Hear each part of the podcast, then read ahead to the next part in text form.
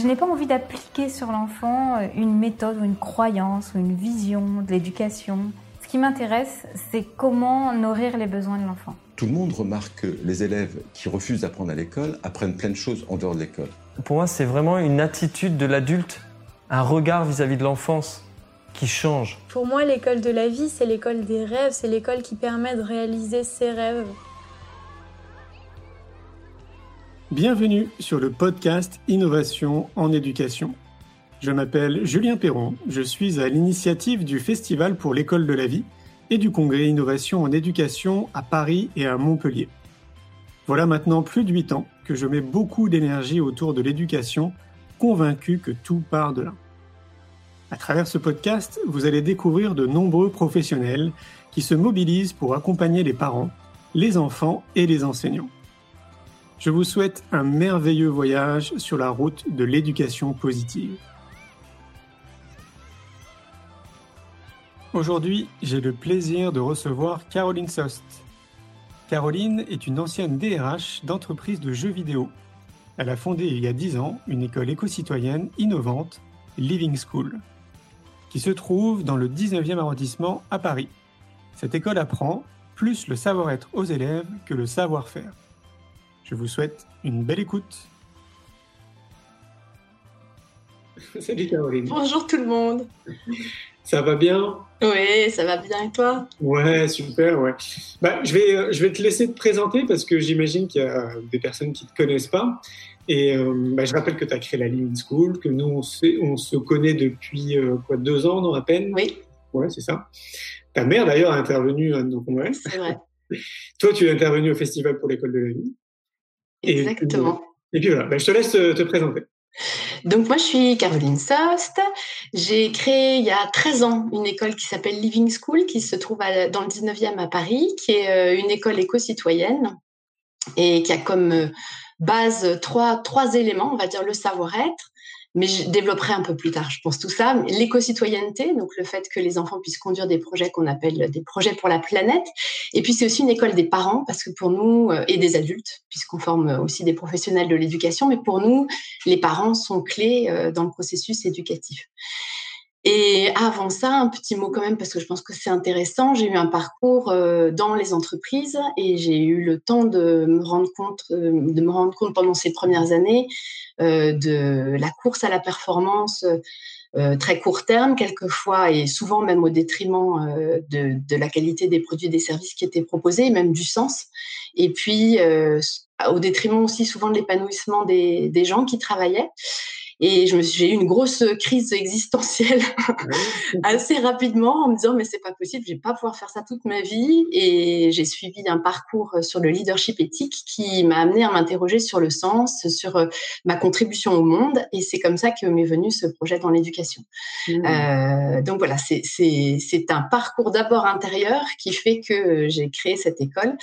Et, et j'aime beaucoup l'idée aujourd'hui que je puisse dire, je puisse dire à, nos élèves régulièrement, écoutez vos rêves, euh, faites ce qui est vraiment important pour vous, euh, en étant un modèle de ça, euh, puisque c'est ce que j'ai fait. Et je trouve ça super de pouvoir inspirer avec ça, puisque pour moi, c'est très important qu'ils suivent leur petite voix intérieure et qu'ils puissent faire ce qui fait sens pour eux. Oui, puis c'est cohérent. Moi, tu incarnes ce que tu dis. Quoi. Voilà. J'essaye. D'ailleurs, tu pourrais peut-être euh, nous raconter, parce que euh, je sais qu'il y a beaucoup de personnes qui se posent la question à un moment donné de créer une école, euh, peu importe les profils. Pour résumer les profils, ça peut être des parents, ça peut être des enseignants de l'éducation nationale, ça peut être tout simplement aussi un citoyen lambda qui a envie de, de se lancer là-dedans. tu peux nous expliquer un peu le parcours pour créer une école? Est-ce que c'est compliqué déjà? Alors, moi, ça fait 13 ans que j'ai fait ce, ce parcours. Je m'apprête d'ailleurs à le refaire puisqu'on ouvre à la rentrée prochaine le collège, le niveau collège. Ouais, j'ai vu. Ouais. Et euh, euh, c'est un parcours, je pense, qui était euh, assez euh, rare il y, a, il y a 13 années, qui est euh, plus. Qui, qui, a connu un engouement dernièrement. Et puis, hélas, certains décrets sont passés limitant les possibilités de création, avec notamment la, la demande que les personnes amenées à diriger la structure et cinq ans euh, d'ancienneté euh, d'enseignement ou de direction dans euh, dans le public ou dans le privé sous contrat. Donc ça, c'est certain que ça met ça encadre davantage la création d'écoles. Après, moi, ce que je ressens, c'est que au fond, au fond, quand on est vraiment profondément porté par ce projet, que c'est un projet de vie, on trouve toujours le moyen de, de créer. Et après, un de mes conseils, ce serait de de vraiment se poser justement la question de ce projet de vie, c'est-à-dire que quelquefois je croise euh, des gens qui veulent le faire pour leurs enfants, et quand je leur demande mais est-ce que c'est pour vos enfants ou est-ce que c'est vraiment parce que ça vous anime vous au fond? Euh, Et je pense que ça c'est une vraie question à se poser quand on veut créer, parce que si si on le fait pour ses enfants, mais qu'au fond au fond on n'est pas réellement animé par euh, la flamme d'une pédagogie nouvelle, ben, ça va être plus difficile. et puis euh, je sais plus ce que je voulais dire par rapport à cette création d'école. Mais il faut le faire parce que tu es animé en fait par ça. Exactement. Moi, je pense que c'est vraiment important que ce soit, ce soit vraiment porté. Et puis oui, si deuxième point que je voulais vraiment dire, c'est, euh, je pense avant même de se lancer, c'est important d'avoir des expériences dans le très concret. Donc moi, je conseille toujours de faire un, un pilote de ce qu'on veut faire parce que c'est jamais très compliqué finalement de réunir quelques enfants et euh, sur plusieurs jours de d'essayer de pratiquer ce qu'on aimerait pouvoir euh, apporter de différent euh, pour voir réellement si euh, ça fonctionne, si ça a du sens euh, et si ça confirme ou non ce qu'on qu'on souhaite faire. Donc pour moi, c'est important de faire un pilote. C'est clair. Et donc là, tu te lances dans l'ouverture d'un collège. Oui. Alors, je, ne me lance pas personnellement toute seule, c'est-à-dire que j'ai une adjointe avec moi qui est là depuis dix ans, donc c'est le projet de vie. elle, sa, sa vie, c'est les ados. son souhait le plus profond, c'est qu'on porte un nouveau regard sur l'adolescence, qu'on ne le voit plus comme un moment de crise, mais comme un moment de transformation. Et euh, c'est une femme positivement, enfin très positive, très joyeuse, euh, pleine d'élan, qui s'appelle Anne-Sophie d'Oliveira, et qui, à mon avis, va, va, va nous créer quelque chose de magnifique. Et ça sera où? Ce sera juste à, deux pas. On aura un mur mitoyen avec un de nos établissements existants. Donc, ce sera notre troisième établissement et ce sera au pied du parc des Buttes Chaumont, euh, rue Manin, au 93 bis rue Manin dans le 19e. Mais d'ailleurs, moi, je trouve que c'est ce qui manque, en fait, tu sais, dans, dans ce champ des écoles nouvelles et ce qu'on appelle aussi des écoles alternatives. En fait, c'est très souvent des écoles qui vont jusqu'à la primaire et il y a très, très peu de collèges. Si je dis pas une bêtise, il y a moins de 50 collèges en France. Complètement. C'est le niveau où je dirais le bas blesse le plus et où il faudrait innover davantage. Après, c'est probablement le niveau où c'est plus difficile d'innover parce que pour réunir une équipe, euh, on ne peut pas proposer nécessairement des temps pleins. Euh, euh, ce sont des gens du coup qui ont des responsabilités par ailleurs, donc comment les impliquer. Mm. Donc nous, on a, on a décidé de travailler beaucoup avec tout ce qui est bivalence, donc d'avoir des, des, enseignants qui enseignent deux matières au moins et de pouvoir vraiment les mobiliser sur le fait justement qu'ils vont pouvoir travailler en équipe, euh, faire euh, en mode projet. Donc, il y a beaucoup d'enseignants qui ont très envie de nous rejoindre justement pour ces valeurs-là. c'est bien. Et on, pose la question, est-ce que c'est reconnu par l'éducation nationale? Alors nous, on est agréé, on a un agrément pour ouvrir. Après, on n'est pas sous contrat avec l'éducation nationale. Mais on a bien toutes les autorisations euh, qu'il faut et on, on, a quelques échanges avec l'éducation nationale. D'accord. Il y en a une autre personne, Karen, qui nous demande si c'est une école bilingue. Le oui, oui, oui, on, est bilingue anglais, mais c'est pas le cœur de notre pédagogie. Donc, si, si je développe un peu maintenant le cœur de notre pédagogie, euh, au cœur du cœur du cœur, c'est le savoir-être. C'est de se dire que pour nous, le plus important, c'est que l'enfant il soit épanoui, il soit heureux, il soit bien, et que ça, il va pouvoir euh, le vivre s'il est mis en confiance. Et si on le regarde dans ce que nous on appelle son plein potentiel, euh, si on le voit vraiment avec ses qualités, avec ses ressources, avec ses capacités, mmh. à la fois celles qu'il exprime déjà, mais celles aussi qu'il a en potentialité et qu'il va pouvoir exprimer. Et puis, euh, donc, on a vraiment ce regard sur ce, ce, plein potentiel et puis on va lui apprendre aussi dans le savoir-être à s'affirmer, au lieu de réagir. On, différencie vraiment s'affirmer de réagir. Mmh. Euh, quand on réagit, il, peut y avoir un émotionnel euh, négatif qui va sortir, alors que s'affirmer, ben, on, peut, on, peut, dire non ou stop à quelque chose qui nous semble pas juste, mais sans être dans, dans un émotionnel de réaction. Euh, donc, on leur apprend la différence entre les deux, on leur apprend à gérer leurs conflits. Donc, pour nous, le savoir-être, il est clé et la façon dont on le fait, c'est par l'exemplarité. Alors, ça ne veut pas dire qu'on se prétend être parfait les uns les autres, ça veut juste dire que pour nous, il faut que nous soyons, nous les adultes, en chemin, euh, que nous illustrions le plus possible euh, ce que c'est qu'être épanoui, qu'être bien avec soi, avec les autres et dans le monde, euh, et que c'est à partir de cet exemple qu'on va pouvoir vraiment apporter le meilleur aux enfants. Et donc, du coup, j'ai fait ce pari il y a, il y a 13 ans, qui était de dire, j'enverrai en formation de travail sur soi en profondeur toute mon équipe enseignante, au moins une semaine par an, et puis pour ceux qui veulent faire des parcours plus longs, on, sera prêt à financer des parcours plus longs. Et donc, c'est ce qu'on a fait, qui était euh, un pari un peu, un peu fou au début. Quelquefois, les, gens m'ont regardé en disant, mais attends, mais c'est pas complètement fou. Est-ce que c'est pas mélanger le perso, le pro? Est-ce que c'est pas trop demandé? Et je leur dis, écoutez, pour moi, le métier d'enseignant, il est il est essentiel parce qu'on ne s'adresse pas à des produits, on ne s'adresse pas à des services, on s'adresse à des êtres humains. Et, et on a une responsabilité vis-à-vis de ces êtres humains qui est énorme. Euh, parce que si euh, on a certainement plein de qualités magnifiques à leur apporter déjà, euh, mais on peut aussi avoir dans notre façon d'être des, des, des, aspects plus négatifs qu'on va du coup reproduire mmh euh, sur des classes entières. Donc, euh, quelquefois, ça peut aller dans certains établissements jusqu'à 30, euh, même dans le secondaire, 36 mmh. élèves. Et puis, ceux pendant des générations entières. Donc, on a une mmh. responsabilité qui est énorme. Donc, pour moi, c'était très, très important qu'il y ait ce travail sur soi.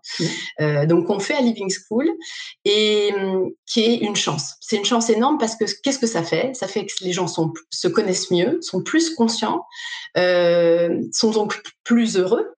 Euh, ils nous disent aussi qu'à la maison, ça simplifie tout, ça leur permet de parler plus facilement à leur conjoint, euh, d'échanger de manière plus sereine leur point de vue, de s'affirmer avec plus de souplesse avec leur belle-mère, de mettre un stop comme il faut aux enfants dans la justesse, mais sans s'énerver. Euh, et puis, bah, nous, professionnellement, on voit évidemment les effets de tout ça hyper bien, puisqu'on le voit dans les classes au jour le jour. Donc, c'est du bonheur de faire moi, je trouve que c'est une clé remarquable, en fait, de, de, partir de, de notre façon d'être. Euh, en se disant notre façon d'être, elle a un impact partout dans, dans nos savoir-faire et dans nos résultats. Mais c'est clair, mais c'est la base de tout. Exactement. Et je vais donner juste un petit exemple très actuel. Quand euh, on a compris euh, le, le, 16 mars qu'on allait se retrouver confinés, on s'est dit, bon mince, il faut, il faut absolument qu'on on puisse créer une continuité pédagogique on connaissait très peu ou rien euh, aux outils numériques et en même pas euh, trois, quatre jours, on avait mis au point tout un, tout, tout un tas d'outils. Euh, on, avait complètement changé nos moyens de communiquer, mais on communiquait toujours la même chose, toujours l'enthousiasme, mmh. la joie, l'envie d'apprendre. Donc nos enseignants avaient développé des, petites vidéos sur YouTube, euh, donnaient des rendez-vous pour faire des visios avec les élèves. Mais on s'est dit, finalement, le savoir-être, il est tellement au cœur parce que apprendre un nouveau métier comme le numérique que personne ne connaissait, ça s'est fait en deux-deux parce qu'au niveau de l'élan, du cœur, l'envie d'être avec les enfants, bah, c'était là. Et donc ça va très vite. Donc c'est ce qu'on dit nous, c'est que le savoir-être il démultiplie, c'est il est exponentiel finalement par rapport au savoir-faire. D'où la nécessité d'accompagner les enfants le plus tôt, le plus tôt possible à, être justement. Exactement. Et leur donner vraiment conscience euh, que chacun fait toujours du mieux qu'il peut avec ce qu'il a, ce qu'il sait à un moment donné. Donc on parle beaucoup beaucoup du non-jugement. Euh, ça, ça crée aussi des climats de classe vraiment fabuleux parce que du coup les enfants se sentent euh, euh non jugés, à l'aise pour partager euh, leurs difficultés, euh, y compris pour les partager en groupe. C'est-à-dire qu'on a des, qualités de partage dans les classes que peu de personnes pourraient imaginer possibles à certains âges. Euh, comment? Vous êtes combien par classe? On est, ça va dépendre des classes. Cette année, on est un peu chargé dans notre plus grande classe, ils sont 26, mais généralement chez nous, c'est autour de 23, 24 élèves. Et je donne juste un petit exemple sur le, le non-jugement, parce que j'avais trouvé cet exemple hyper touchant. On avait un, élève qui nous avait rejoint euh, en, CE1, je crois, et nous, tous les ans, on emmène nos, élèves en classe verte. Et cet élève, euh, au moment de, la répartition dans les chambres, euh, commence à se braquer, mais sérieusement, à, pas vouloir, puis à faire comprendre qu'en fait, il aimerait avoir sa chambre seule. Alors, bah, on lui explique que c'est pas possible, que de toute façon, en classe verte, on partage nos chambres, et puis que c'est une expérience enrichissante. Mais quand même, l'enseignante se dit, hum, il doit y avoir quelque chose là-dessous, je ne sais pas quoi, mais il y a quelque chose. Mmh. Et puis, euh, elle prend à part cet élève un peu plus tard et lui dit, écoute, je, suis étonnée de, ton attitude, quoi, toi qui es habituellement si ouvert aux autres, si partant, si généreux, qu'est-ce qui se passe là? Tu as l'air d'avoir un blocage. Et là, il lui explique, écoute, euh, en fait, voilà, j'ai un, problème. Euh, ça m'arrive encore de faire pipi au lit et j'ai très peur qu'on se moque de moi. Et là, elle lui dit Ah, mais écoute, c'est super que tu aies pu me le dire, mais déjà, bonne nouvelle, un, tu es à Living School, et à Living School, on se moque pas des copains. Euh, donc vraiment, sens-toi en sécurité. Ensuite, je suis contente que tu me l'aies partagé. Tu n'es pas du tout obligé de le partager aux autres, mais vraiment, on ne te jugera pas pour ça, donc sens-toi sens -toi bien. Et, et en fait, de retour euh, dans la classe en début d'après-midi, on fait, on fait régulièrement des rassemblements avec nos élèves. Il lève la main et il dit Bon, voilà, les copains, je voulais vous dire, euh, ce matin, j'étais un peu euh, énervée, je voulais pas partager ma chambre. En fait, mon problème, c'est que bon bah ça m'arrive encore quelquefois de faire pipi au lit. Alors euh, et là, tout le monde me dit mais t'inquiète pas, on va pas te juger pour ça, ça arrive, euh, mmh. même au meilleur. Et j'ai trouvé ça ça super quoi. Donc c'est juste pour donner un exemple du climat de, non jugement qui me paraît tellement important. Bah c'est d'ailleurs on peut se laisser imaginer, hein, je dis bien se laisser imaginer que c'est le cas dans de nombreuses écoles dites nouvelles ou alternatives que la plupart, peu importe, on va dire, le courant ou la direction dans laquelle on a envie de partir, bon, les chemins se croisent et l'idée, c'est quand même d'accompagner l'enfant à être, quoi, en gros. Oui, c'est vrai. Après, je pense que tu peux bien le réaliser que quand chacun travaille sur soi, parce que apprendre à ne pas juger, c'est un vrai travail. Et si les adultes ne sont pas eux-mêmes euh, euh exemplaire de ça, ça va pas fonctionner. Euh, et nous, on le voit très bien puisqu'on est souvent rejoint en cours d'année par des élèves qui ont eu une scolarité ailleurs et qui arrivent avec des, des réflexes et des et des repères qui ne sont pas du tout les nôtres, bah qui vont euh, se moquer, euh, euh rigoler, euh, et à qui on, doit justement réapprendre complètement le, le, non-jugement et, et, et, le fait de pouvoir poser ce regard sur le plein potentiel de tout le monde. voilà, parce qu'on y croit profondément, vraiment, que, que, chacun a un plein potentiel. Ça laisse sous-entendre aussi que dans l'idéal, il faudrait qu'il y ait comme l'équivalent d'un centre de formation en fait pour accompagner les parents aussi. Alors, c'est le cas. Donc, euh, j'avais commencé tout juste à développer le fait qu'on avait euh, chez nous le savoir-être, qui est vraiment le, gros pilier. On a l'éco-citoyenneté, euh, qui est le deuxième. J'en parlerai peut-être du coup après. Et puis là, tu, évoquais une école pour les parents. Donc, chez nous, le troisième pilier, c'est l'école des adultes. C'est de se dire, c'est bien d'être une école pour les enfants, mais en fait, finalement, nous, les adultes, on a énormément besoin de travailler sur nous. que ce soit les, les enseignants eux-mêmes, donc à la fois les nôtres en interne, mais qui font leur euh, à l'extérieur, euh, mais aussi des enseignants qu'on accueille, nous, professionnels de l'éducation, pour des formations ou qu'on va euh, former parce qu'on se déplace aussi dans des, dans des établissements pour, pour, pour faire des formations au savoir-être et à l'éco-citoyenneté, mmh ou même auprès de mairies pour du personnel d'animation, par exemple, centre de loisirs. Et, hum, et puis, on met dans la boucle les parents. Pour moi, quand j'ai commencé il y a 13 ans, j'avais fait d'abord un, un, un, petit peu un tour de, de, de tout tous les systèmes éducatifs euh, qui existaient en France. Et j'avais été assez euh, euh, choquée de voir que les parents finalement n'avaient pas trop leur place, c'est-à-dire qu'on on les mettait souvent à la porte, on souhaitait pas trop avoir de contact avec eux. Et souvent au fond au fond ça venait d'une peur de la part des directions, des enseignants, peur d'une ingérence, peur de, se faire un peu manger du terrain. Enfin voilà, donc et donc, nous, on a vraiment appris au fur et à mesure à, travailler avec les parents et on a proposé très vite aussi des, ateliers pour eux euh, d'aide à la parentalité parce qu'on s'est rendu compte qu'il y avait des gros sujets d'actualité pour les parents euh, tels que euh, l'autorité. Euh, beaucoup de parents se posent la question de l'autorité. Est-ce que hum, beaucoup, en fait, ont, vécu une, une forme d'autoritarisme dans leur enfance qu'ils ne veulent absolument pas reproduire et se retrouvent euh, du coup parfois un peu débordés euh, par leurs enfants en se disant oui mais je veux pas être dur comme on a été dur avec moi et en ne sachant pas trop comment naviguer. Mmh. Et donc nous, on les aide vraiment à euh, développer ce qu'on appelle une autorité naturelle finalement, mmh. euh, mais qui se développe avec le temps, avec la confiance en soi, avec euh, le repère de ce qui est juste aussi. Et, donc voilà, c'est tout un accompagnement qu'on fait avec des, ateliers d'aide à la parentalité que nous animons. On est quatre formatrices dans l'équipe, mais aussi avec des formatrices extérieures. et nous, on trouve ça vraiment formidable de, de faire ça. Euh, alors, on a, ces ateliers-là, il y en a, il y a entre un atelier et une conférence, il y en a une à deux par mois.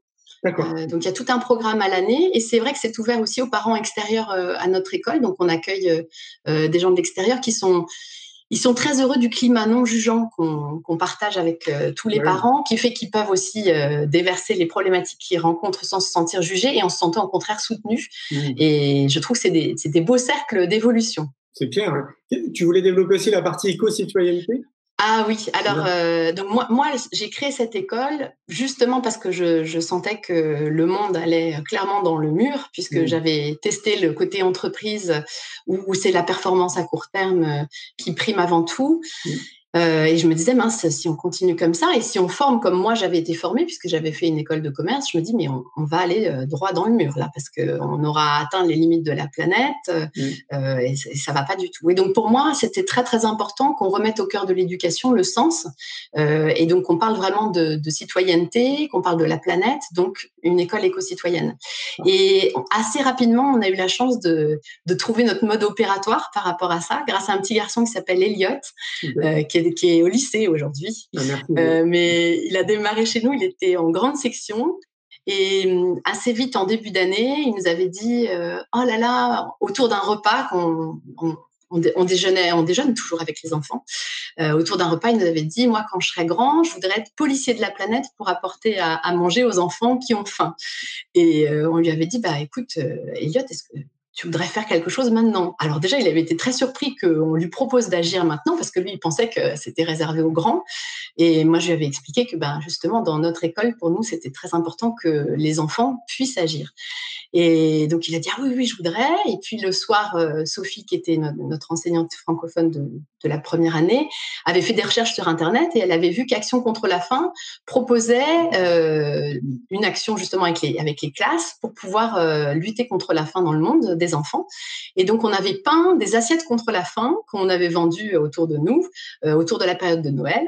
Et donc, c'était assez génial de voir cette classe de, de maternelle qui s'évertue à peindre, on aurait dit des petits lutins à peindre toutes ces assiettes euh, au profit euh, d'Action contre la faim. Et puis, quand on a fini cette opération, on avait récolté euh, je sais plus, peut-être enfin, plusieurs centaines d'euros, 400 et quelques, je crois. Et on avait reçu une lettre d'action contre la faim hyper formelle, hyper touchante, qui disait Grâce à votre action, vous avez sauvé sept enfants pendant un an. Et donc, on l'a lu en rassemblement à tous les enfants. Elliot était hyper touché. Et tous les enfants ont dit euh, Alors, qu'est-ce qu'on fait maintenant mmh. et, du coup, c'est ce qui s'est passé c'est qu'à partir de là, on a démarré nos, projets pour la planète. Et ça ne nous a plus jamais quittés. Et donc, en plus d'être une école, on est une mini ONG euh, qui. Euh, euh, qui a vraiment euh, un impact euh, donc à la fois sur notre environnement proche puisque on, intervient dans le quartier donc que ce soit on végétalise le trottoir devant devant l'école on a fait des super bacs à fleurs un bac en permaculture mais que ce soit aussi aider les, les personnes SDF du quartier ça peut être aussi aller voir en maison de retraite les personnes leur apportaient de la joie. Alors c'est sûr qu'en ce moment c'est plus du tout possible, mais on, a on a fait ça régulièrement. Et puis les enfants adorent les, les espèces en voie de disparition, euh, les animaux, et ils veulent absolument apporter leur pierre à l'édifice. Donc on a sauvé énormément d'espèces, euh, enfin sauvé, parrainé énormément d'espèces en voie de disparition, euh, replanter des arbres. Alors à la fois en vrai, ça c'est extraordinaire. Je sais pas si tu as eu l'occasion déjà de, de planter des arbres. J'en ai un, j'en ai planté un chez moi là qu'on m'a offert. Ah, c'est génial, là, il est en train de pousser, euh, j'adore. et, et, nous, on adore ça parce qu'on on dit aux enfants, vous voyez, vous venez de planter un arbre, vous vous en souviendrez toute votre vie. Comment vous allez vous faire Comment vous allez faire pour vous en souvenir? Et donc ils nous disent ah bah si je me souviendrai parce que je me souviendrai comment on a planté, comment on a fait attention aux racines, comment. Et alors est-ce que vous, vous allez revenir ici? Ah oui oui oui oui on se souvient où c'est, on reviendra. Ben, j'aimerais bien que vous reveniez avec vos enfants plus tard parce que vous pourrez dire vous vous rendez compte on a planté cette forêt parce que c'est vrai on, plante des centaines d'arbres donc ça fera des forêts. Ah et, Moi, je vais donner un petit prénom. Hein. Comment? Ah t'as donné un petit prénom là. Ah Donc là, nous, on a planté en février dernièrement euh, dans le bois de Vincennes avec la mairie de Paris euh, et avec notre partenaire qui s'appelle Kinomé, euh, qui fait un travail magnifique pour de reforestation. Et c'était génial, hyper inspirant. Et on travaille aussi en solidarité internationale où on aide à replanter des arbres dans, dans les pays en voie de développement. là, en ce moment, on fait une correspondance avec le Togo, une école du Togo, et c'est formidable. On échange sur les cultures, on, on, on s'enrichit mutuellement et c'est hyper fort. C'est hyper inspirant hein, tout ce que tu nous dis. C'est quand je t'écoute, j'ai des questions euh, qui me viennent à l'esprit parce que c'est des questions qui reviennent assez souvent. Euh, la première question, c'est, euh, on me dit très souvent, et ce qui est quand même une réalité, enfin tu vas me le confirmer, les écoles alternatives coûtent trop cher, c'est pas accessible à tout le monde. Toi, tu es, basé sur une tranche tarifaire qui est accessible à tout le monde? Non. en fait, c'est une, une, très bonne remarque et moi je la prends vraiment avec euh, beaucoup d'humilité et de, je, suis d'accord avec cette remarque. Bah euh, après, alors nous, la façon dont on gère pour l'instant, parce que ça va peut-être euh, évoluer, on a toujours accueilli des élèves boursiers, c'est-à-dire des élèves qui payent zéro frais de scolarité. Mmh sur une scolarité qui avait démarré à l'époque à 4500 euros l'année mmh et qui aujourd'hui est autour de 8000 euros l'année. Mmh Donc c'est quand même des, des grosses scolarités, mais qui sont aussi liées au coût, euh, au coût parisien, on va dire. Sachant, juste pour toujours remettre dans la balance euh, et dans la vision globale ce qui est juste, le coût d'un élève euh, dans le public, c'est plus que 8000 euros par an. Autrement dit, nous, on arrive à faire en bilingue, avec de l'éco-citoyenneté, avec du savoir-être, euh, avec euh, des sorties géniales, avec des enseignants qui sont pleins d'amour pour les enfants, pour moins cher que l'éducation nationale, finalement. Qu'est-ce que tu entends par le coût euh, de, qui, qui serait de 8000 euros dans l'éducation nationale c'est-à-dire bah, c'est, ce que, ce que coûte un élève. Un élève de primaire coûte plus de 8000 euros par an euh, dans l'éducation nationale. Mais ce qui est très dur, finalement, pour nos parents d'élèves, c'est qu'ils payent leurs impôts comme tout le monde, donc finalement, ils auraient le droit à à l'école publique, et ils payent aussi plein pot la mmh. Alors, après, donc, ce qu'on fait maintenant, c'est que depuis cette année, on a beaucoup plus de bourses ouvertes, c'est-à-dire qu'on n'a pas que des bourses euh, où on, réservées à des familles en, euh, dites euh, démunies, en fait, puisque les deux bourses qu'on proposait jusqu'à maintenant étaient, étaient là-dessus. On a aussi des bourses qui viennent compléter des familles, enfin des familles dont les revenus ne seraient pas suffisants pour scolariser. et donc, on passe par un fonds qui s'appelle le Fonds Éducation Plurielle, qui mhm. étudie les demandes des familles. Donc, ça nous permet Aujourd'hui, on, a une dizaine de familles qui sont soutenues par euh, ce système. Alors après, c'est pas pour être complètement euh, claire, euh, transparente, c'est clairement pas assez. C'est-à-dire que moi, ce que j'aimerais, c'est que ce qu'on fait là puisse aller euh, directement dans l'éducation nationale. Et donc, c'est pour ça aussi qu'on a tout ce pan euh, formation adulte qui nous permet de former des établissements entiers, à la fois dans le premier degré, dans le second degré. et c'est aussi pour ça qu'on, enfin, nous, quand on forme des enseignants sur du long terme, ceux qui, par exemple, font des approfondissements après avoir fait plusieurs stages avec nous, mais ce sont des gens qui vont ensuite œuvrer dans leur classe euh, du public avec les repères qu'on leur a donnés. Et moi, je trouve ça fabuleux de se dire qu'on touche, on a touché plusieurs milliers de personnes déjà, euh, et qui déploient aussi à leur niveau là où ils sont. Donc euh, voilà, on fait, on fait notre notre part. Moi, j'espère le faire évoluer en, en, en, proposant des frais de scolarité adaptés aux revenus des familles, mais c'est pas hyper évident quand on a démarré sur un modèle comme le nôtre de switcher à ce modèle-là euh, pour avoir une stabilité financière, sachant qu'en plus, en ce moment, avec la crise qu'on traverse, bah, c'est pas facile. Ah bah, c'est évident. c'est vrai que c'est dommage parce que, tu sais, moi, j'ai cette ambition aussi de créer une école, sais, que j'ai appelé l'école de la vie. Et moi, j'ai réfléchi justement au modèle économique et je me suis dit, en fait, que c'était un peu comme une entreprise et qu'on pouvait essayer, a priori, de se débrouiller pour faire rentrer de, de l'argent un peu de partout, en fait, si tu veux. Ouais. Pas uniquement que les parents, mais je comprends que à partir du moment où tu t'es lancé déjà sur un modèle, c'est compliqué après de revenir en arrière et puis de changer les choses, quoi. Ben, c'est toujours possible. C'est-à-dire que nous, nous, on a toujours évolué, on continuera d'évoluer. Euh, après, ce que je trouve très beau dans, dans ce projet, c'est que nous avons toujours évolué sur plein de choses, nous continuons d'évoluer, mais il y a trois choses qui n'ont jamais changé chez nous, c'est les trois piliers dont j'ai parlé. le savoir-être, l'éco-citoyenneté, l'école pour les adultes, ça n'a jamais changé, ça bougera à mon avis pas, parce que je pense que c'était une approche qui était plutôt juste et donc, du coup, ça, c'est un conseil que je donnerais aussi aux gens qui souhaitent euh, euh, créer leur école, créer leur projet, c'est de prendre vraiment du temps sur la vision, parce que la vision, c'est clé. C'est-à-dire que c'est pas de l'air, c'est vraiment, euh, c'est clé dans ce qui va advenir ensuite. Donc, prendre vraiment ce temps de maturer, c'est quoi la vision? Qu'est-ce que, qu'est-ce que je veux faire advenir? C'est quoi mon rêve? Quand, quand il est réalisé, à quoi il ressemble? Ça, c'est très important. D'ailleurs, pour embrayer un peu sur, sur ce sujet, une autre question qui me vient à l'esprit, c'est que tu sais, avec le Festival pour l'école de la vie et le Congrès Innovation en éducation, je vois, je rencontre beaucoup de personnes et donc du coup, j'ai, je commence à avoir une vision, on va dire, un peu plus large et un peu plus globale. J'ai l'impression de, on va dire, de, de, l'éducation quoi, en France. Et j'ai vraiment le sentiment qu'il y a de plus en plus d'écoles alternatives qui se créent. Donc ça répond forcément à quelque chose, à une demande. Et d'un autre côté, tu le soulignais, c'est pas la solution en fait de créer les écoles.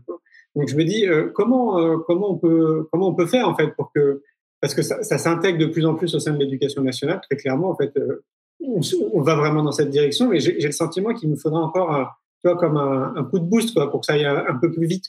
Qu'est-ce que tu en penses?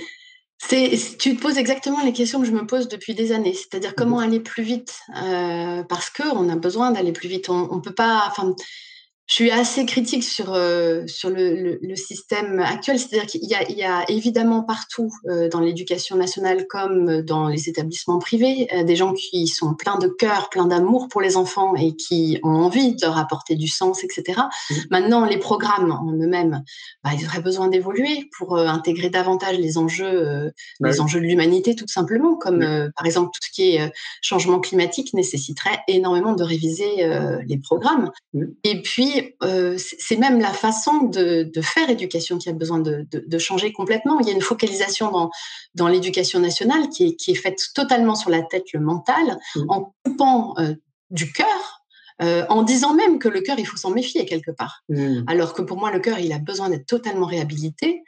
Euh, et puis, le corps, n'en parlons pas. Le corps, c'est finalement l'esclave euh, de tout le reste. C'est-à-dire que moi, moi j'ai rencontré tout un tas de gens qui avaient fait de très hautes études qui se décrivaient comme des cerveaux sur pattes. Hein. C'est-à-dire que le corps, il sert à transporter le cerveau d'un espace à un autre. Et, et c'est pas bon, c'est-à-dire que non, notre corps, on devrait le considérer comme un temple, mmh euh, en prendre soin, l'aimer, le chérir, euh, savoir mmh. comment bien se nourrir, savoir comment bouger, euh, comment respirer, parce que la respiration c'est tellement essentiel. Mais attends, il y a 13 ans, si j'avais dit respirer dans mon projet d'école à l'éducation nationale, me faisait fermer tout de suite, parce que la respiration, et c'est fou de se dire qu'on en est là avec, c'est à penser qu'il y a des déviances sectaires quand on parle de respirer, alors que le souffle c'est la vie. Enfin, c'est aberrant. Et puis, il y a encore une autre dimension qui a besoin d'être euh, réhabilitée dans, l'éducation nationale, c'est toute la dimension de créativité, mmh. d'intuition, d'imagination, mmh. euh, que nous, on appelle le quatrième niveau de notre potentiel. Mmh et, et, qui a besoin d'être euh, extrêmement développé puisqu'on va avoir affaire à des enjeux. Là, on, le voit avec la crise qu'on traverse en ce moment. Pour moi, cette crise, c'est un entraînement à la crise bien plus majeure qui nous attend, qui est celle du changement climatique. Et donc, on a besoin de développer notre créativité. Si on ne sait pas comment répondre à, à des crises, si on n'a pas appris à, à, à, faire fonctionner tout notre être pour apporter les meilleures réponses dans les meilleurs délais, mais on va être juste on va disparaître, tout simplement. Là, enfin, j'allais dire, c'est la solution ou la clé, parce que je te dis, en fait, tout tourne de ça. Tout, tourne autour de ça, pardon. C'est-à-dire l'être. Euh, on parle aussi de développement personnel. Tu vois, il faut vraiment, à mon sens, que chaque personne conscientise que c'est une responsabilité citoyenne, en fait, de s'occuper de soi, quoi, simplement. Oui, et, moi je mets toujours s'occuper de soi en ayant l'ouverture sur le, monde. Ah oui. Euh, parce que, oui, je précise juste parce que parfois j'ai pu voir des gens qui étaient vraiment dans je m'occupe de moi, je me fais du bien, ah mais coupé du reste de la société, du monde. Mmh. Moi, ce que j'ai beaucoup apprécié, ce que je continue d'apprécier dans la formation que j'ai reçue euh, et qui m'a permis de réorienter tout, toute ma, enfin, j'allais dire carrière, c'est pas du tout un mot que j'aime, mais de trouver mon, de trouver mon projet de vie. Euh, donc le, le leadership éthique. Euh, dans le leadership éthique, il y a vraiment euh, ce souhait d'apporter le meilleur au monde. Et moi, dans toutes ces années où finalement je me suis retrouvée maintenant à accompagner beaucoup de gens aussi en formation, je n'ai jamais vu quelqu'un qui, au fond, euh, ne retrouve n'est pas n'éprouve pas de la joie à être altruiste. Et donc pour moi, nous sommes des êtres éminemment altruistes et qui nous nous retrouvons quand, dans l'altruisme. Et donc moi j'aime aussi je trouve que cette période de confinement, elle est, elle est particulière dans, dans, ce que nous vivons, mais pour des gens qui ont euh, développé un, je dirais, un certain niveau de conscience, c'est une bonne période parce qu'elle permet de se poser des vraies questions sur le sens, l'utilité euh, de ce que nous faisons au quotidien, l'utilité de, de, de, et le sens de notre société. Et je trouve que ça, ça, interroge énormément par rapport à ces sujets qui sont essentiels aujourd'hui, puisqu'il y a une vraie urgence qui est cette urgence euh, climatique et qu'on a on a absolument besoin d'y répondre. Mais pas d'y répondre dans le stress, l'angoisse, en se disant, oulala, on va tous euh, mourir, euh, allons euh, tous créer nos petits éco-villages autonomes et disparaissons dans la nature. Mais comment, comment est-ce qu'on peut refaire tous société de manière intelligente, mais avec une intelligence reliée au cœur? Pour moi, ça, c'est la clé. Mais oui, c'est clair. Mais, et puis, c'est enfin, je veux dire, là, on n'a pas d'excuses, tu vois. Dans l'année, on peut dire, bon, voilà, c'est métro, boulot, dodo, j'ai pas le temps de, de, philosopher, de me poser des questions existentielles. Mais là, très clairement, depuis un mois et demi, on a le temps, tu vois. clairement. Alors, on a le temps, oui et non. C'est-à-dire que moi, moi puisque j'ai pas mal de parents d'élèves, on a 92 élèves chez nous. Donc, ça fait le double de parents. Euh, je vois plusieurs tendances se dessiner. Je vois des parents qui, enfin, je vois des enfants, puisqu'on est en lien avec les enfants surtout, qui me disent oh, Je suis tellement content parce que j'ai jamais autant passé de temps de ma vie avec mes parents. Bah je trouve ça génial de me dire Ah, c'est super que le lien euh, se recrée comme ça, c'est magique. Mmh. Et je vois des parents qui, du coup, parce qu'il y a ce lien euh, qui se recrée avec leurs enfants, retrouvent euh, ce questionnement sur le sens, sur l'utilité, qu'ils avaient un peu mis de côté dans cette course métro-boulot-dodo, comme tu le disais. Euh, donc, je, vois ça beaucoup, euh, que j'ai pu voir dans le passé quand j'étais en entreprise avec des femmes, par exemple, qui s'apprêtaient à devenir maman. Il y avait ce mmh. même questionnement au moment de devenir parent. Sauf que là, c'est comme si par le confinement, nous redevenons vraiment des parents, nous nous occupons à 100% de nos enfants, et bien là, on est, on est sollicité euh, aussi pour se poser la question de l'utilité, de notre rôle dans la société, euh, du sens qu'on y met. Et puis, je vois à l'opposé de ça euh, des parents qui déjà étaient débordés, qui déjà étaient aspirés dans, ah dans une vie de fou et qui continuent de l'être ah et qui n'ont pas du tout, du tout pris de recul, c'est-à-dire qu'ils sont la tête rivée sur, sur leur écran, stressés, etc. Et pour mmh. qui, pour l'instant, euh, je dirais, le, nouveau paradigme n'a pas encore montré le bout de son nez. Mais je ne désespère pas, ça peut, ça peut changer. Oui, parce que moi, je dis qu'il y a des graines, en fait, quand même, qui sont en train de, semer, tu vois. Enfin, moi, j'ai plein d'exemples. L'exemple le plus récent, là, en ce moment, et je suis moi-même le premier surpris, en fait, quelque part, c'est la mise en ligne gratuite du film C'est quoi le bonheur pour vous depuis le 20 mars. Comme je disais tout à l'heure, il y a 745 000 personnes qui ont vu le film. C'est énorme. J'aurais fait ça en 2003, euh, je pense qu'il y aurait quelques milliers de personnes, c'est tout, qui auraient vu le film, tu vois. Donc, euh, pour moi, il y a quand même quelque chose de très rassurant, c'est qu'il y a quand même une partie de la population quand même qui prend le temps peut-être d'aller chercher de l'information positive, de se renseigner, parce que là, en ce moment, tous ces acteurs, tu sais, qui sont dans, une, dans un cheminement, on va dire, positif, ils sont tous en train de se mobiliser avec des lives, avec euh, des articles à tout va, avec toutes sortes d'outils qu'on peut utiliser là en ce moment à travers le web, mais il y a vraiment toute cette communauté de l'ordre mondialement en fait qui est en train de se mobiliser. Donc moi je suis, je me dis que il y a quand même des graines qui sont semées sur ces personnes comme tu dis, bah, qui sont quand même un peu stressées. Je pense qu'il y a quand même une graine qui a été, euh, tu vois, qui est et encore là. Quoi. Mais je, suis d'accord avec toi. C'est-à-dire que pour moi, ce qui est important, c'est de créer une masse critique et qu'à partir du moment où on atteint une masse critique, alors le système entier peut basculer. Donc cette masse critique, elle est très importante au niveau de la conscience. Euh, et je pense qu'effectivement, euh, il y, y, a beaucoup de choses qui aident en, en ce moment. Moi, ce que j'aime beaucoup dans le confinement, c'est que beaucoup de gens ont retrouvé leur créativité. On voit de ces choses, de ces perles passer. C'est juste génial. Ça fait plaisir à voir. C'est beau. Et je dis ça sans arrêt à mes élèves. Nous sommes faits pour ça. Nous sommes fait pour créer, on n'est pas fait pour exécuter, on n'est pas des, exécutants, euh, on est vraiment fait pour créer et pour créer le plus possible au service d'un monde meilleur, le plus possible au service de la planète. Après, il y a cette part de moi qui aspire clairement à un monde meilleur, euh, à, faire ça dans la joie, dans l'élan, dans la bonne humeur. Et il y a une part de moi qui quand même continue d'être inquiète par rapport euh, au timing. C'est-à-dire que je trouve qu'on a un enjeu qui est tellement énorme et, tellement peu de temps pour euh, inverser euh, la vapeur. Moi, j'ai un peu suivi les, travaux de la convention, euh, ah, la convention citoyenne pour le climat. j'ai adoré euh, que, cette Convention citoyenne pour le climat existe. Donc, c'est 150 personnes qui ont été tirées euh, au sort pour représenter la France. Et donc, ils, représentent la France euh, du point de vue de leur métier, du point de vue de leur éducation, du point de vue de leurs revenus. Donc, c'est une mini-France à qui on a présenté tous les enjeux climatiques pendant plusieurs week-ends et que le gouvernement et même le président a chargé de, de créer des, des propositions pour répondre à l'enjeu l'enjeu du changement climatique, mais dans une justice sociale, ce que je trouve euh, hyper important, c'est-à-dire qu'il y ait les deux. Et donc, je trouve que ce sont des gens qu'on aurait besoin en ce moment d'écouter, euh, mmh. parce qu'ils ont, du coup, ils ont préféré avancer leurs euh, leurs résultats et donner leur délibération avant, voyant que la crise, mmh. à cause de ce que nous traversons là, était importante et qu'ils avaient déjà des solutions. Et donc, je vous invite vraiment, enfin, tous ceux qui nous écoutent, à aller voir ce qui a, produit la Convention citoyenne pour le climat. Je trouve que c'est très inspirant mmh. et j'aimerais que ce soit suivi massivement parce qu'on va, on va avoir besoin d'un vrai changement. Euh, et quand je dis que bon, parfois je suis un peu désespérée, le fait que ben, on ait soutenu euh, Air France à hauteur de 7 milliards euh, d'euros, mais sans la sortir de sans la sortir d'exigence du point de vue euh, de l'écologie ou de la justice sociale, pour moi, c'est une aberration. Euh, on devrait maintenant avoir euh, un niveau d'exigence parce qu'en en fait, finalement, ce confinement, il, nous fait quoi? Il nous arrête en plein. Dans, on allait tout droit vers le mur. Et donc, je trouve formidable qu'on soit absolument à l'arrêt. Mmh. Et au lieu d'être à l'arrêt, arrêtons de, de, se dire on va appuyer sur le champignon deux fois plus vite quand on va déconfiner. Non, non, non, non, changeons de direction. Bien sûr, bien sûr. Mais d'ailleurs, tu sais, pour aller dans ce sens-là, je ne sais pas si tu as reçu ce mail, mais si tu ne l'as pas reçu, je vais te le transférer. Euh, j'ai l'UNESCO qui m'a contacté. Ils sont en train de mener une réflexion pour parce que en gros ils se disent c'est à peu près les mêmes réflexions nous autour de l'éducation. Ils sont en train de se dire qu'il faut vraiment qu'on change les choses. Et donc euh, ils sont en train de préparer tout un texte euh, qu'ils vont soumettre justement. Et donc ils sont en train de solliciter différents acteurs pour leur donner des idées en fait. Et je pense que tu aurais des idées aussi, notamment à leur transmettre. Donc, je te forwarderai. Ah, avec grand plaisir. Mais c'est, enfin, pour moi, c'est une super nouvelle, tu vois, qui s'y intéresse et qui, qui soumettent au moins un texte. C'est clair.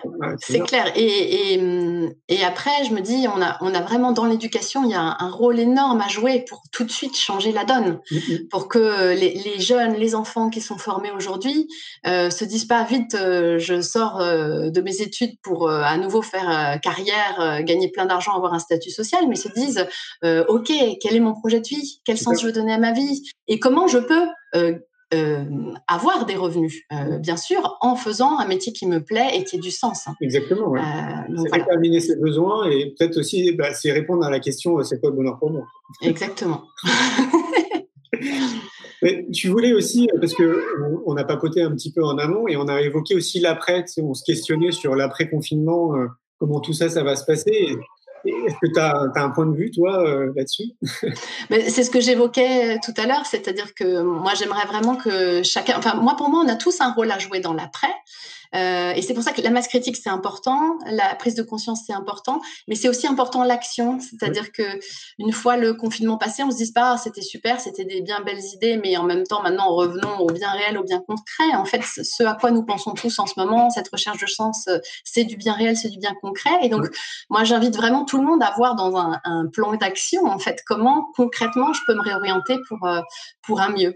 Euh, et je parlais du leadership éthique pour avoir suivi euh, bah, les cursus et les, et les formations en leadership éthique. Ça, c'est par exemple une super ressource pour les gens qui sont dans des organisations, dans des entreprises et qui s'interrogent sur le sens. Bah, c'est une super ressource pour se réorienter et créer, voir comment créer de la valeur, mais de la valeur humaine, humaniste autour de ça. Oui, mais alors cette formation, elle s'adresse pas forcément à un citoyen qui est salarié lambda dans une entreprise aussi ah, si, si, ah, oui, ça s'adresse à tout le monde. Moi, je connais des enseignants qui l'ont fait, comme je connais euh, des dirigeants d'entreprise. Ça s'adresse à tout le monde. On n'a pas besoin d'être cadre euh, pour, euh, pour participer. Et justement, parce que leadership, ça ne veut pas dire leadership au sens ancien de celui qui va dominer. Ou... Leadership, c'est plutôt au sens de celui qui va défricher mmh. euh, des, des, nouveaux secteurs, enfin des secteurs, et, et, essayer de voir comment on les réoriente vraiment au service de la vie. euh, donc c'est plutôt ça. Et nous, on part du principe dans le leadership éthique que tout le monde peut devenir un leader éthique. Tout le monde a ça potentiellement en lui, bien sûr. C'est clair, mais tu sais que, enfin, là, je dis c'est évident à l'heure d'aujourd'hui, mais je me rappelle en 2003 quand j'ai créé mon entreprise, je peux dire, je me sentais vraiment seul. Hein j'ai même hésité en fait à continuer en me disant mais c'est pas possible le monde enfin le monde des chefs d'entreprise ça peut pas être comme ça. Tous les tous les patrons euh, quand même ne sont pas comme ça. C'est pas possible. Et c'est pour ça que ça m'a amené à créer un réseau parce qu'en fait je me sentais isolé dans mes réflexions et dans dans mes valeurs en fait. Et je me suis aperçu bah, que non en fait on était quand même des centaines de milliers à essayer d'avancer dans cette direction et ça, c'est un super bon réflexe parce que je pense qu'on a besoin effectivement d'être en réseau. Et après, toujours tout en étant en réseau, garder la vision globale. C'est-à-dire que euh, ça nous soutient énormément de sentir que d'autres euh, ressentent ce que nous ressentons, mmh. euh, se disent que mais oui, c'est ça qui est juste, mais oui, c'est ça qu'il faut. Et en même temps, garder la vision globale que dans le monde, ce niveau de conscience-là, bah, tout le monde ne l'a pas encore nécessairement. Et que quelquefois aussi, certains ont même, je dirais, trop de bénéfices secondaires à ce que la situation perdure. La situation actuelle qui n'est pas, pas, forcément favorable à la vie sur Terre et aux êtres humains perdure, hélas. Bon. Tu peux nous parler un petit peu de ton livre? Alors, ben, mon livre, euh, j'ai eu la chance de le faire euh, avec Robert Laffont et euh, l'idée, c'est vraiment à la fois de partager mon cheminement personnel. Donc, j'ai une première partie où je parle de de ce que j'ai vécu dans mon parcours personnel en me disant que chacun se retrouvera là-dedans. Donc j'ai souvent des témoignages de lecteurs qui disent oh là là ça m'a ça m'a tellement euh, touchée. Je me suis retrouvée dans vos questionnements, dans vos tâtonnements, parce que j'y suis très honnête. C'est-à-dire, je livre aussi euh, les moments euh, durs, parce que bah, tu en, as partagé un tout à l'heure où tu te sentais tout seul en 2003. Bah, moi, punaise, j'en ai eu des moments, des moments pas faciles en entreprise où je me disais, mais mais il y a que moi qui est comme ça et, euh, et, donc je partage ce, ce, parcours et je pense que ça peut vraiment réconforter euh, beaucoup de se dire ah bah oui en fait on n'est pas tout seul et, euh, et, elle a vécu ça et puis ensuite je donne beaucoup de clés euh, avec euh, toujours illustrées par des exemples très concrets donc mmh. toujours illustrées par des exemples d'enfants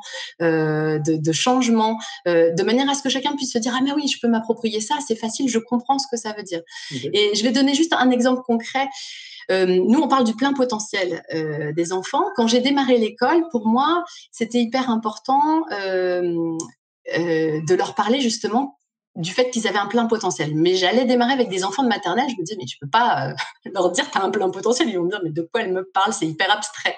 Donc, j'ai dit, nous avons tous un grand trésor à l'intérieur. Et alors ça, ça a immédiatement résonné euh, avec les enfants. Donc ça, déjà, pour tous les parents qui nous écoutent, pouvoir dire à vos enfants, vous avez un grand trésor à l'intérieur de vous, euh, eh ben c'est un vrai cadeau. Et je ne connais pas d'enfants qui aient mal reçu ça. Au contraire, pour eux, c'était même souvent une certitude. Quand il y avait une bonne image d'eux-mêmes, c'était une évidence. Et puis, euh, j'ai voulu aussi assez rapidement introduire la dimension d'ego négatif que nous avons tous et qui n'est pas, euh, qui est pas évidente. Euh, et cet ego négatif, ce sont mes élèves qui sont, qui sont arrivés avec cette, cette idée. Ils ont dit, mais Caroline, en fait, ce que tu, tu nous dis là quand tu nous parles de ça, mais c'est notre crocodile. J'ai dit ah mais c'est génial, mais c'est super cette idée du crocodile. Et donc on a gardé cette image du crocodile. Euh, donc ce qui est génial, c'est que nous avons un crocodile, mais nous ne sommes pas notre crocodile. Et, donc ça c'est formidable et, ça a été un super outil. Et hum, donc on en parle beaucoup évidemment aux enfants qui se sont appropriés tout ce, tout ce vocabulaire euh, et aux parents. Et je fais toujours ce petit rappel et cette mise en garde aux parents. Attention, euh, pour une mention du crocodile de l'enfant, parlez bien au moins trois fois du grand trésor de l'enfant, sinon ça va pas le faire. Donc c'est hyper important de surtout valoriser, reconnaître les qualités.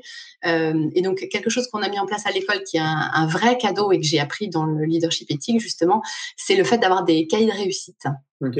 Donc, euh, tous nos élèves ont un cahier de réussite euh, personnel mmh euh, dans lequel ils notent toutes les semaines une réussite ou plusieurs. Ils font un dessin. et ce qui est génial, c'est qu'ils vont noter des réussites, à la fois des réussites personnelles, mais ça peut être aussi des réussites dans les apprentissages. C'est pas nécessairement académique. c'est ouvert à tout. Donc, mmh. en maternelle, tu peux avoir un petit loulou de première année de maternelle qui, qui t'explique qu'il est hyper heureux parce que bah, il a réussi à dormir sans couche la nuit, par exemple. Mmh, ou alors, un peu plus tard, un plus grand euh, de grande section de maternelle qui va te dire qu'il est hyper content parce qu'il roule sans ses petites roulettes du vélo. Mmh. Euh, mais alors encore un peu, enfin encore un autre petit loulou qui va te dire j'ai réussi à lire pizza dans la rue. Donc ça c'est en lien avec les apprentissages. Mmh. Et ça c'est génial parce que le cahier de réussite, j'ai demandé à mes élèves mais alors racontez-moi au bout de ces, huit années chez nous, qu'est-ce que ça vous a apporté? Et ils m'ont dit ah très sérieusement, tu sais Caroline. Le cahier de réussite? Eh ben, quand on sera plus grand, nous on sait, hein, parce qu'on voit nos parents, hein, on sait que c'est pas toujours facile la vie. Mais quand on aura des problèmes, on se dira, ben, on a réussi à faire tout ça. Alors là, on va forcément y arriver. C'est énorme. C'est beau, hein Et j'ai un, souvenir d'un élève merveilleux que j'aime beaucoup, beaucoup, beaucoup, un élève euh, euh, Léonard qui était arrivé chez nous et qui manquait énormément de confiance en lui. Et quand il est parti pour le collège, je lui ai dit alors Léonard, qu'est-ce que tu vas retenir d'ici? Et il m'a dit moi, ce que je vais retenir d'ici, c'est le cahier de réussite, tu sais, parce qu'avant dans mon autre école, il y en avait pas. Et moi, j'avais tellement pas confiance en moi. Et ben le cahier de réussite, ça m'a redonné confiance en moi, tu sais. Et je sais qu'il y aura pas dans ma nouvelle école au collège, il y aura pas, mais je vais le faire moi à ma maison je vais continuer. J'avais trouvé ça hyper touchant, vraiment hyper touchant. Super. Je parlais de, réseau. Moi, j'avais créé donc, du coup un réseau et je me dis que j'ai le sentiment, en tout cas, qu'il manque de réseautage entre les écoles, justement. Oui. On est d'accord? Oui, je suis d'accord. Euh, alors, on avait essayé de faire ça avec le printemps de l'éducation. Ouais.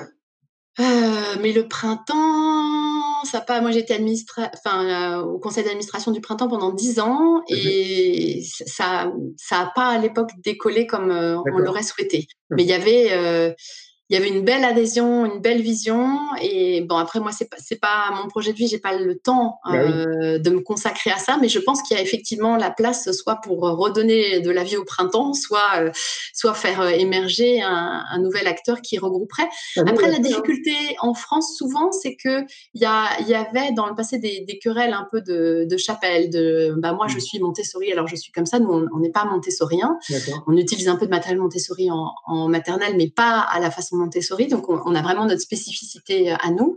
Euh, et et euh, Steiner va dire, bah, nous, on est Steiner. Et c'était difficile de faire en sorte que les gens se parlent. Ah oui. Et quand j'étais au printemps de l'éducation, euh, Antonella Verdiani avait réussi euh, ce pari euh, improbable, incroyable, de nous faire euh, pondre un, un texte qui s'appelle Ce qui nous réunit, que j'avais trouvé être un texte magnifique, parce qu'il y avait des représentants quasiment de tous les courants, et on avait réussi à dire un texte qui n'était pas le plus petit dénominateur commun. C'était pas ça. C'est un texte vraiment inspirant, vraiment beau, qui dit que chaque être humain a un potentiel immense, euh, qui parle du sens, qui parle de, de la contribution à la planète.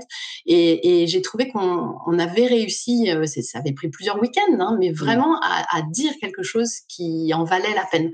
Donc il faut ce genre d'énergie pour, euh, pour en, en France sortir un peu des, des querelles de, de chapelle. Et... Mais je, je pense que c'est mûr maintenant. C'est vraiment. Oui, mûr. Bah, nous, en tout cas, on a créé euh, il y a longtemps maintenant, euh, je crois qu'il y a cinq ans, on a créé une carte, tu sais, ce qu'on a appelé le, la carte des écoles alternatives, je crois. Donc, c'est des, en gros, c'est une carte, c'est une Google Map qui répertorie les écoles euh, alternatives et nouvelles en France et d'ailleurs aussi en, en Belgique, en Suisse, en Canada, je crois, un truc comme ça. Ah, super. Ouais, ouais, ouais. Et en fait, c'est donc c'est des écoles qui font qui font la démarche maintenant en fait de nous demander d'être répertoriés. À l'époque, on avait fait toute une tout un repérage sur le web pour voir en fait qui était qui, où était où. Et euh, mais moi, pour moi, ce qui manque, c'est je me dis c'est bien en fait cette carte existe, c'est très bien, mais j'ai pas l'impression que les écoles communiquent entre elles. Tu vois? C'est- C'est c'est rare. Ouais, et ouais. en fait, il y a une raison à ça. C'est que souvent, quand tu te retrouves euh, dans l'école, tu te retrouves un peu au four, au, au moulin. Et ouais, Et hum, ouais. les premières années, en fait, avant de créer l'école, tu fais très souvent ce que, ce, que, ce que tu fais là et ce que tu vas continuer de faire puisque tu as, le festival, etc. Mais c'est d'aller chercher tout ce qui se fait à l'extérieur. Donc, il y a une très belle ouverture qui se crée. Et puis Mm. après, au moment de la création de l'école, il y a une sorte de tunnel fou où tu, tu te retrouves euh, voilà, à, à la tête dans le guidon, un peu à pédaler. Et puis, à un moment, à nouveau, il y a une forme de maturité. Donc, nous, on a 13 ans, donc on, on revit un peu ça à nouveau, ou ça se réouvre à nouveau vers l'extérieur. Mm. Euh, et puis, nous, on a toujours eu ça parce que notre objectif, c'était pas d'apporter de la joie et du bonheur qu'à un tout petit nombre de de- de- de- d'enfants euh, qu'on accueillerait, c'était vraiment de, de d'essaimer au maximum et, et, et de d'éduquer et d'apporter euh, des repères, de former. Donc, on a toujours eu ça dans, nos- dans nos gènes. Mm. Maintenant, je, je trouve que les les directeurs d'écoles euh, euh, alternatives souvent se retrouvent euh, un peu la tête dans le guidon et, et donc la communication avec les, les voisins est, difficile parce que on est et puis parce que le modèle économique fait que on est dans la classe, on est aussi à l'administratif. Enfin, c'est- pas très évident. Donc c'est vrai qu'il faut et je pense que du coup il faut concevoir euh, un réseau qui euh, qui qui nourrisse euh, et qu'on nourrisse, c'est-à-dire que ce soit vraiment mutuel et que ce soit équilibré. C'est clair, c'est clair. Ouais, c'est sûr. Je vois que le, le- le temps y passe. Euh, Est-ce que tu as des livres, par exemple, à recommander aux gens qui nous écoutent ou nous regardent? Euh, écoute, alors pas forcément sur le thème de l'éducation, mais moi j'aimerais recommander un, un- un livre qui est euh, le livre de la, la créatrice du leadership éthique, qui s'appelle euh, Edel Goethe. Donc ça s'écrit E-D-E-L et Goethe G-O-T. Et elle a écrit un livre qui s'appelle Now or Never. Donc euh, ça a l'air anglais comme ça, mais l'urgence d'agir. Elle l'a écrit il y a certain temps maintenant. Mhm. Donc, elle était bien consciente de l'urgence d'agir euh, avant qu'on en arrive aux extrêmes où, où on est aujourd'hui. Euh, et donc, elle explique, euh, elle explique le leadership éthique. Elle, elle donne, et c'est un livre qui parle à tout le monde. Après, c'est pas un livre qu'on lit comme un roman parce que c'est assez dense. Euh, ça fait réfléchir, euh, mais c'est un livre très profond, très beau, euh, avec des chapitres sur l'éducation, sur le regard des enfants, sur les générations futures, enfin, euh, sur l'art, le sport, enfin, tous tous les thèmes sont abordées. Je, trouve ce livre très beau. Après, un, deuxième livre que je recommanderais volontiers, c'est le livre de mon ami Nicolas Métro, euh, qui est le fondateur de Kinomé. J'ai parlé tout à l'heure rapidement de Kinomé, qui nous emmène planter des arbres et qui fait de la reforestation partout dans le monde. Mhm. Lui, il a écrit un livre qui s'appelle Qu'est-ce qui te ferait danser de joie? Ah, génial. J'adore ce titre. Et donc, c'est plutôt un livre euh, pour accompagner les gens qui se posent des questions sur, euh, sur leur métier, sur euh, mhm. le sens de leur vie, sur leur activité. Et il les guide pas par pas avec des questions, euh, avec des très beaux dessins de Francis Allais, euh, parce qu'il utilise énormément de métaphores sur la nature. Euh, et donc voilà, ça c'est un livre très inspirant pour ceux qui se posent des questions sur leur orientation professionnelle. Ah, voilà, donc ça c'est deux bouquins que je recommanderais avec avec joie. Cool. Et un film? Ah, un film. ah bah si. Alors tu sais, dernièrement j'ai fait un petit, un petit, euh, un petit post euh, sur internet en parlant d'un film de mon, de ma jeunesse, même si je suis toujours jeune. euh, c'est euh, Groundhog Day. Donc ça doit s'appeler Un jour sans fin. C'est, c'est une comédie américaine comme on les aime, mhm. avec Bill Murray, avec Andy McDowell. Et l'histoire, c'est un présentateur de météo qui doit couvrir le jour de la marmotte dans le nord et qui se retrouve piégé tous les jours dans le même jour. Et en fait, j'ai pensé à ce film à cause du confinement. Parce que, enfin, j'ai pas pensé, non, je vais, c'est mon conjoint qui a pensé et qui m'a dit, ah, écoute, on a l'impression que c'est le confinement. et je me suis dit, mais c'est génial comme métaphore, parce que euh, ce qui fait que euh, Bill Murray va sortir de ce, de ce délire du jour qui se prolonge à chaque fois, c'est qu'il va au fur et à mesure ouvrir son cœur. Parce qu'au départ, il, est, il est clairement dans un ego négatif de suffisance, de, supériorité, de mmh. casse, et il est terrible. Et au fur et à mesure qu'il ouvre son cœur, euh, bah, il se rend compte que ça le nourrit, que ça nourrit les autres, que ça fait du bien. Et, et, du coup, il apprend à devenir une meilleure version de lui-même. Et quand vraiment c'est ça, alors ça s'arrête. C'est-à-dire qu'alors ça devient le nouveau jour. Et donc ça, c'est vraiment un film que je recommande parce que je trouve qu'il est d'actualité par rapport à ce qu'on vit et qui nous montre qu'on a tous le potentiel de devenir des meilleures versions de nous-mêmes. C'est vrai. Et tu me donnes envie de le revoir, tu vois, parce que ah ouais, ah, c'était trop drôle. ouais, super ce film. Ah, merci, euh, merci de nous le rappeler. Et alors, comment on fait pour euh, te contacter pour les gens qui seraient intéressés par euh, Living School, pour, je sais pas, tes livres ou on te trouve où sur Facebook Alors, on, on, me trouve sur Facebook. Après, je réponds pas toujours hyper, mais on me trouve pas, sinon par, un, par internet, par email, en fait, à caroline.sost, S-O-S-T, euh, livingschool, le nom de l'école.fr. Et si jamais les gens n'ont pas eu le temps de noter, ils peuvent tout simplement écrire à info at livingschool.fr, ça me revient, ça me reviendra aussi. Euh, mais avec plaisir pour échanger. Et sur Facebook, euh, je, dois avouer que je réponds pas au, quart de tour, donc pas s'inquiéter, mais je réponds. ça marche. Merci beaucoup, Caroline. Avec grand plaisir. Merci, Julien, pour cette invitation. Bravo pour ce que tu fais. C'est génial. Avec grand plaisir. Et, merci à tous. Je te dis à bientôt. Bah, nous, on se verra au congrès à Paris. Avec grand plaisir, je me réjouis. Bye bye. Bye bye, ciao. Un grand merci pour votre écoute. J'espère que vous avez passé un bon moment avec nous. Pour aller plus loin dans votre recherche, nous avons créé un magazine papier, le magazine Innovation en éducation. Un magazine que vous retrouverez uniquement sur abonnement, livré tous les deux mois partout dans le monde. Un magazine 100% éco-responsable 80 pages en moyenne, sans publicité. À travers le Festival pour l'école de la vie ou le Congrès Innovation en éducation, nous rencontrons des milliers de professionnels qui proposent des solutions pour les parents, les enfants et les enseignants. Ce magazine se veut être un pont avec le podcast, nos événements et les films que j'ai réalisés. On se retrouve maintenant la semaine prochaine et entre-temps, je vous souhaite une très belle route.